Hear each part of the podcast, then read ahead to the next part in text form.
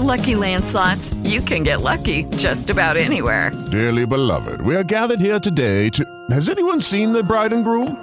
Sorry, sorry, we're here. We were getting lucky in the limo and we lost track of time. No, Lucky Land Casino, with cash prizes that add up quicker than a guest registry. In that case, I pronounce you lucky. Play for free at LuckyLandSlots.com. Daily bonuses are waiting. No purchase necessary. Void were prohibited by law. 18 plus. Terms and conditions apply. See website for details. Okay, round two. Name something that's not boring. A laundry? Ooh, a book club. Computer solitaire, huh? Ah, oh, sorry. We were looking for Chumba Casino. That's right. ChumbaCasino.com has over 100 casino style games. Join today and play for free for your chance to redeem some serious prizes. ChumbaCasino.com. No purchase necessary. Full prohibited by law. 18 plus terms and conditions apply. See website for details. Todas las noticias, todas las voces. Prepárate para escuchar Los usos del poder por Alfonso Zárate. Alfonso Zárate es columnista del diario El Universal y también usted lo conoce muy bien, presidente de Grupo Consultor Interdisciplinario GSI. ¿Cómo estamos, Alfonso? Muy buenas tardes. ¿Qué tal, José Luis? Buenas tardes.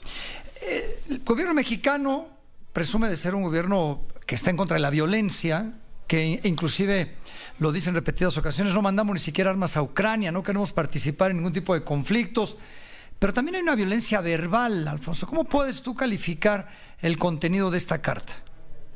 Eh, yo diría, José Luis, en primer lugar, que, que no hay precedentes de una comunicación del gobierno mexicano con ese tono majadero, pendenciero y desde luego con ese contenido. ¿Qué lecturas hacer del comunicado? Propongo cinco. En primer lugar, advertir que el texto refleja furia, frustración y un deseo de escalar las tensiones con Europa.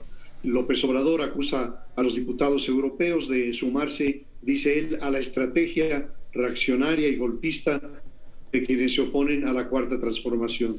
En segundo lugar, creo que el comunicado muestra que el presidente no tiene ningún aprecio por las relaciones con la Unión Europea, tampoco desde luego por el comercio ni por las inversiones. De hecho, bueno, ya sabemos que le irritan sobre todo las españolas y que por eso eh, no hace mucho que habló de poner la relación con España en pausa. En tercer lugar, creo que el comunicado confirma el alejamiento del presidente respecto a la realidad.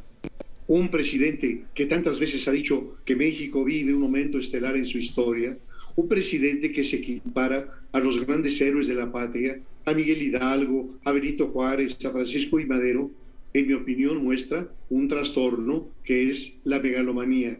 Y hay que advertir que uno de los riesgos mayores de un país es la fragilidad en la salud del presidente, no solo física, también mental. Y hoy que tenemos a un país eh, gobernado por un hombre con enormes poderes, con eh, pocos equilibrios y con un delirio de grandeza, tenemos que estar preocupados por la manera en que conduce este país. Una cuarta lectura, José Luis, es que eh, Marcelo Ebrard, el eh, eficaz apagafuegos, el secretario multiusos, es efectivamente ninguneado, nulificado. Que nadie tenga dudas de que la política exterior se maneja en Palacio Nacional y la condición para que Marcelo Ebrard pueda aspirar a la candidatura presidencial es tolerar este maltrato, doblarse ante la ignominia, un costo que me parece muy alto en espera de lo que parece muy improbable que el gran dedo lo señale como su sucesor. Y finalmente, que México aparece a los ojos del mundo con un gobierno impredecible, con un gobierno capaz de cambiar las reglas a capricho y en el que no se puede confiar porque el presidente convierte ocurrencias en políticas públicas. Esa sería mi lectura, José Luis. Eh, Alfonso, ahora que mencionas a Marcelo Ebrard y el tema de la Cancillería en este tipo de problemas, el presidente se fue en contra de España hace unos cuantos días y paralelamente a esto, Marcelo Ebrard firma cuatro convenios con el canciller español que no fue recibido por Palacio Nacional, fue recibido por Marcelo Ebrard. Una manera de apaciguar un poquito los ánimos con España. Ahora sucede esto, una carta que no escribe la Cancillería, que la manda el gobierno, donde como tú bien comentas es ninguneado la ninguneada la Cancillería. ¿Qué tendrá que hacer Marcelo Ebrard para tranquilizar a todo un Parlamento Europeo que representa a 27 países donde, por supuesto, lo que dijeron ayer va a sonar en muchas otras naciones donde hay importantes inversiones con México, importantes intercambios de todos los tipos. Lo tiene muy difícil, José Luis. Recuerdo que eh, tuvimos otro presidente eh, muy hablantín y muy imprudente que fue Vicente Fox. Eh, pero en el caso de Vicente Fox había un vocero, Rubén Aguilar, al que se le hizo broma como el personaje de lo que quiso decir el presidente. Así que en este presidente que, que desprecia la diplomacia, me interesa recordar que López Obrador ha dicho no una, muchas veces, que la mejor política exterior es la política interior.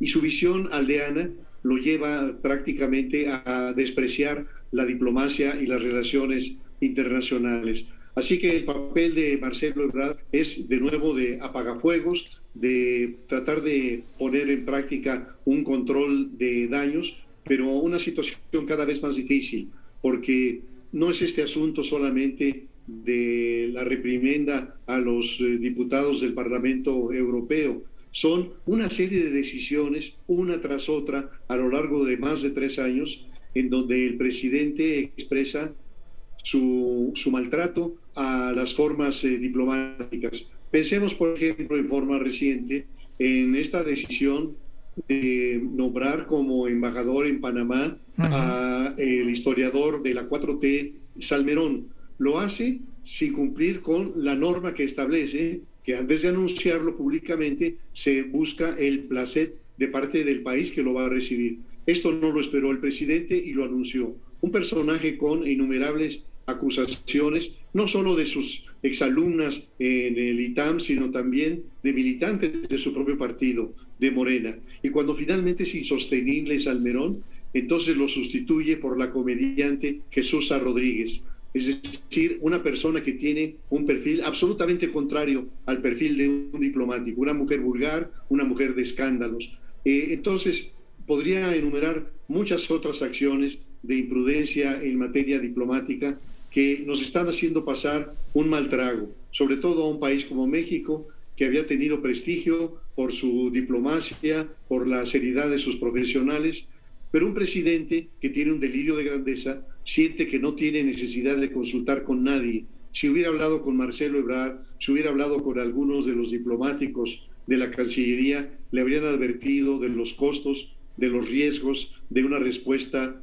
eh, de esta naturaleza. Yo me temo que lo que ocurrirá en dos años y fracción que le quedan a este gobierno serán eh, nuevas imprudencias, eh, nuevos comentarios que irán generando la, convicción en el exterior de que eh, hay que esperar, que este gobierno no tiene remedio y que entonces habrá que esperar al 2024 para ver si eh, la nueva administración empieza a recoger las piezas eh, que ha quebrado este gobierno y volver a armar un rompecabezas. Claro. Alfonso, te mando un muy fuerte abrazo, excelente fin de semana y muchísimas gracias. Igual para ti, buen fin de semana. Suscríbete y compártelo.